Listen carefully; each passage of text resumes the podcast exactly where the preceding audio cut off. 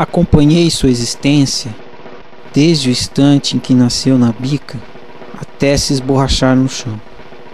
Com seu formato aerodinâmico, cortou o ar, feito o mais afiado dos bisturis. Seu projeto era claro: cair. Realizou em frações de segundo.